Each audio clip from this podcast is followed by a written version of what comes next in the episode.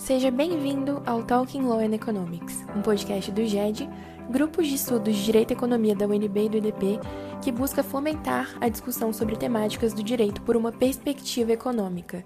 Eu sou Fernanda Opperman, graduanda na Faculdade de Direito da Universidade de Brasília. Eu sou Fernando Meneguim, professor do mestrado de Administração Pública do IDP, e o episódio de hoje do nosso podcast vai tratar de temas relacionados com a análise econômica do direito concorrencial. Para conversar sobre esse assunto, a gente tem a honra de receber aqui o professor Márcio de Oliveira Júnior. O professor Márcio tem formação em, em, Economia e em Direito, é doutor em Economia pela UFRJ, foi conselheiro e presidente do CAD, atualmente é professor do IDP, consultor legislativo do Senado, consultor sênior no Brasil da Charles River Associates e sócio fundador da Pact Consultoria e Assessoria. Muito obrigado, Márcio, pela presença aqui conosco, por, por ter aceitado o nosso convite. Boa tarde, Fernanda. Boa tarde, Fernando. É um prazer falar com vocês e com os ouvintes uh, do podcast. Muito obrigado pelo convite. Muito obrigada, professor. E para a gente começar a introduzir o nosso episódio, talvez o direito concorrencial seja o ramo da ciência jurídica que mais recebe um influxo de conceitos e teorias econômicas. Sabemos que a eficiência econômica traz a ideia de que é impossível melhorar a situação de uma certa parte sem impor um custo sobre outra. Como o senhor acredita que o conceito de eficiência pode ser incorporado pelo direito concorrencial? É, de fato, Fernanda, a compreensão dos fatos econômicos é importante para o sistema jurídico, porque o sistema jurídico é cada vez mais fático e intensivo. Né? No caso do direito da concorrência, isso é ainda mais importante, pois a, a base fática é importante para a aplicação da lei de defesa da concorrência. E a base fática do direito da concorrência é a economia. Posso dar aqui vários exemplos. Por exemplo, é, quando é, vai se avaliar se há um preço que é predatório, um preço competitivo, né? você tem que fazer uma análise econômica. Vai avaliar também o, o, o, direito de petição versus a litigância de má-fé, também tem que, ser, tem que ser feita uma análise econômica. Né? Se é, vai ser investigada um, um, ato de concentração, né, que é uma fusão, uma aquisição entre duas empresas, também tem que ser feita análise econômica. Então, para que se decida e se aplique a lei, é importante conhecer como os mercados funcionam. É importante conhecer conceitos econômicos como grau de concentração de mercado, elasticidade, barreiras à entrada, entre outros, como a eficiência que você mencionou na pergunta. É, especificamente em relação à eficiência, é, Deixa eu dar primeiro um, um, exemplo de um ato de concentração, que eu acho que vai ficar mais fácil fazer uma ligação com o conceito de eficiência. Tá? Imagine que duas empresas decidam se unir tá? por meio de uma fusão ou uma aquisição, e que, uh, após a união, elas tenham uma participação de mercado significativa. Olha, esse aumento de participação de mercado, esse aumento de poder de mercado, pode gerar incentivos é, para que a empresa resultante da operação aumente os seus preços. Olha, tudo mais constante, né? a operação, então, essa fusão, essa aquisição, deveria ser rejeitada porque prejudica a livre concorrência prejudica também os consumidores em função de preços maiores. Olha, mas por outro lado, né, pode ser que a união dessas duas empresas torne a empresa resultante da operação mais eficiente, ou seja, ela pode ter menores custos. Esses menores custos podem compensar o investimento, o, o incentivo, perdão, a aumentos de preços decorrente da maior participação de mercado, né? Sendo que, por isso, não haveria necessidade de a autoridade de concorrência, de o Estado recusar a operação. Outro exemplo uh, pode ser dado pelas condutas unilaterais, que são estratégias empresariais. Né? Elas podem, essas estratégias, essas condutas, podem ter efeitos negativos sobre a concorrência, mas eh, podem também ter efeitos positivos, ou seja, gerar eficiências. Né? E para concluir se uma conduta é ou não anticoncorrencial, ou seja, para aplicar, aplicar a lei, é fundamental, então, considerar essas eficiências. Né? Então, é, mais uma vez, né, é, é, é, é fundamental para boa aplicação da lei de defesa da concorrência considerar a base fática, que é a economia, e é fundamental também considerar o conceito de eficiências. Né? É, se isso não for feito, né, a, a própria aplicação da lei e a intervenção do Estado na economia por meio da política de defesa da concorrência pode ser falha. Bacana, Márcio. É, nessa linha né, da gente seguir as normas, a gente sabe que existe uma preocupação muito grande com o impacto das ações governamentais. Atualmente, isso está é, tá muito em voga, basta ver todo o esforço da administração pública para a disseminação da análise de impacto regulatório. Quando a gente fala de regulação da atividade econômica, né, você acabou de citar um ponto muito importante do direito concorrencial, é a intervenção na estrutura de mercados, com oligopólios, com monopólios, evitando barreiras à entrada de novos concorrentes. E aí eu pergunto, até que ponto é salutar essa intervenção? Há um limite para a atuação da autoridade antitruste? Né? Essa intervenção pode gerar ineficiências em alguns casos?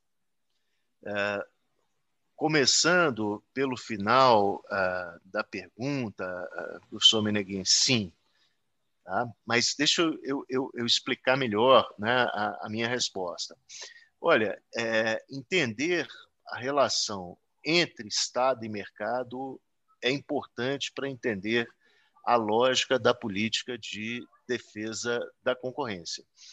E isso ocorre porque, por meio da política de defesa da concorrência, o Estado restringe a liberdade de iniciativa, né? ou seja, as escolhas dos agentes privados. Tá? Agora, o Estado não pode restringir a liberdade de iniciativa, né? as escolhas dos agentes econômicos, de maneira indiscriminada. E por que não? E aí tem uma questão jurídica importante, que é a, a, a livre concorrência né, é um dos princípios da, perdão, a livre iniciativa está né, tá prevista uh, na ordem econômica constitucional, lá no artigo 170 da, da Constituição Federal, né? que o artigo 170 diz, basicamente, é, olha, a ordem econômica é fundada na valorização do trabalho humano e na livre iniciativa. E aí tem o final lá do artigo. Tem, por fim, assegurar a todos existência digna, conforme os ditames da justiça social, observados os, seguinte, os seguintes princípios. Ali tem os princípios do artigo 170 da Constituição, entre eles está a, a livre concorrência. Né? É, qual é a interpretação que eu faço do, do artigo 170 da Constituição? Primeiro ponto, o que vale é a livre iniciativa. A limitação à livre iniciativa por meio da política de defesa da concorrência só se justifica se as condutas das empresas, e aí eu falo condutas né, ou, ou atos de concentração, fusões ou aquisições, ofenderem a livre iniciativa. Tá? Então, vale a livre iniciativa. Se a livre iniciativa ofender, né, o, o, o, se a livre iniciativa né, ofender a, a livre concorrência, aí sim há espaço para a intervenção do Estado. Agora, uma questão importante é discutir a quem cabe provar que uma conduta unilateral, um ato de concentração, ofende a livre concorrência. Na minha opinião, isso cabe ao Estado. É o Estado que deve fazer prova do prejuízo à livre concorrência para limitar a liberdade de iniciativa. Tá? Em relação à, à questão da intervenção gerar ineficiências, como eu já disse, né, a resposta é sim, se a intervenção for mal feita. Deixa eu dar um exemplo aqui para ilustrar esse meu ponto. Né? Imaginem, eh, Fernanda e Fernando, que duas empresas decidam se unir tá? por meio de uma fusão, de uma aquisição, e que essa união gere eficiências na forma de redução de custos. E suponham também que o Estado bloqueie essa união com base no argumento de que ela geraria um grau de concentração muito alto no mercado internacional e que, portanto, haveria riscos de aumentos de preço. No entanto, imaginem também que o mercado em questão não seja doméstico, como supôs o Estado, mas sim internacional.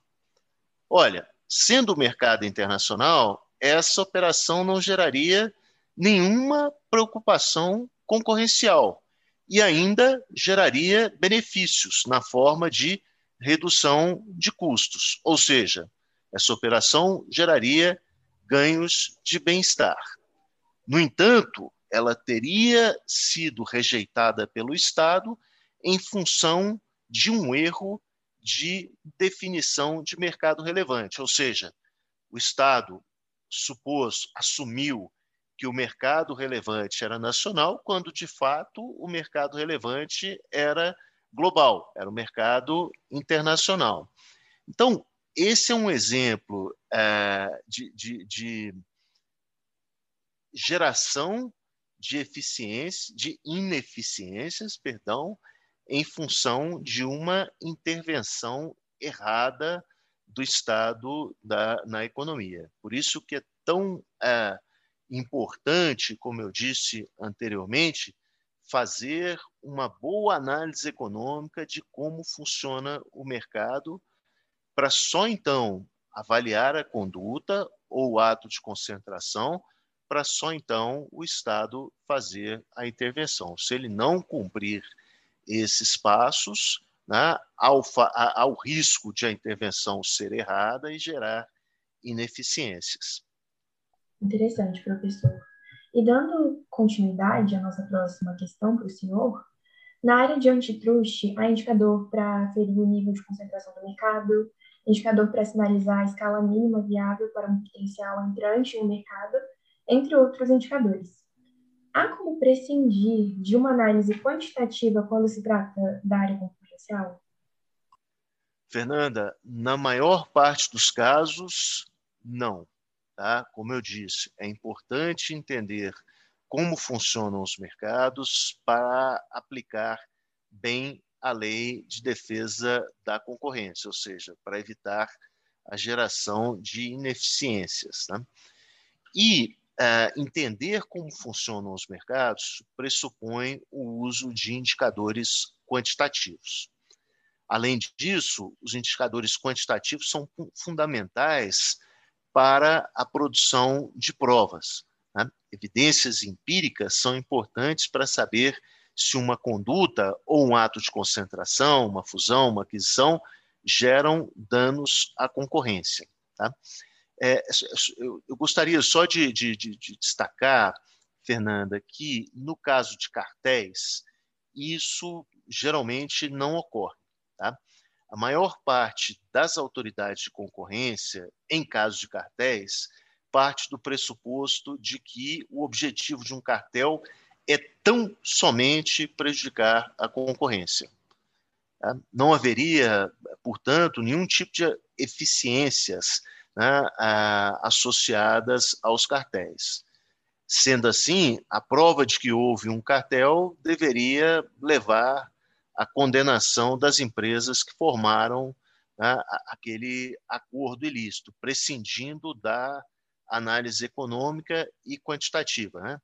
Ah, o que eu quero a, a dizer com isso, Fernanda, é que no caso de cartel, por exemplo, se você tem provas de comunicação entre as empresas, seja troca de e-mail ou, ou gravação de, de, telefonemas, ou mesmo agendas né, de representantes de duas empresas marcando o um encontro no mesmo hotel, por exemplo, na mesma hora, olha, isso é prova de comunicação, certo? Então, essa prova de comunicação poderia levar né, à condenação do cartel, sem a necessidade de fazer uma análise econômica e sem a, a necessidade de utilizar as evidências quantitativas, como uh, você perguntou.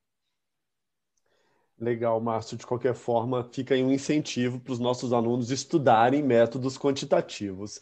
É, agora, um tema bem atual, Márcio, a gente está presenciando né, aí o avanço da economia digital, de várias novas tecnologias disruptivas, e estamos vendo também muita discussão em diversos países sobre como lidar com as políticas antitrust nesse novo contexto da economia digital.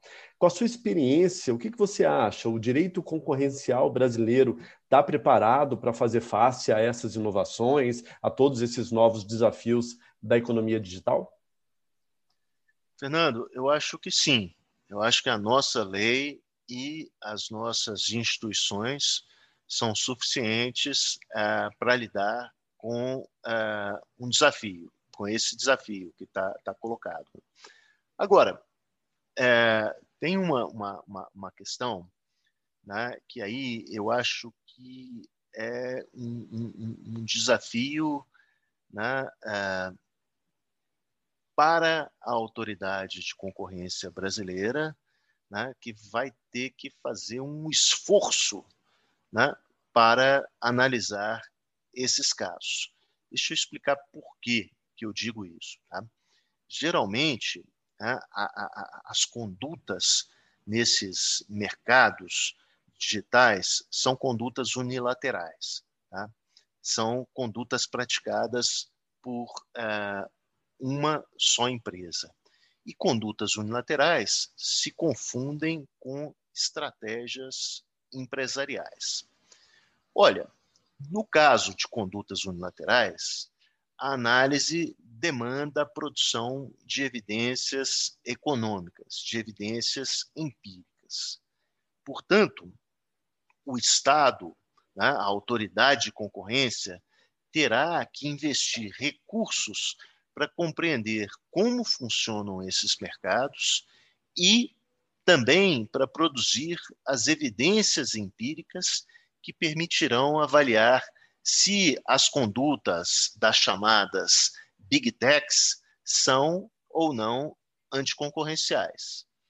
Sem isso, sem isso né, é, é, há o risco de é, punição de condutas que não são anticoncorrenciais, ou há também o risco de arquivar, ou seja, de não punir condutas que são anticoncorrenciais.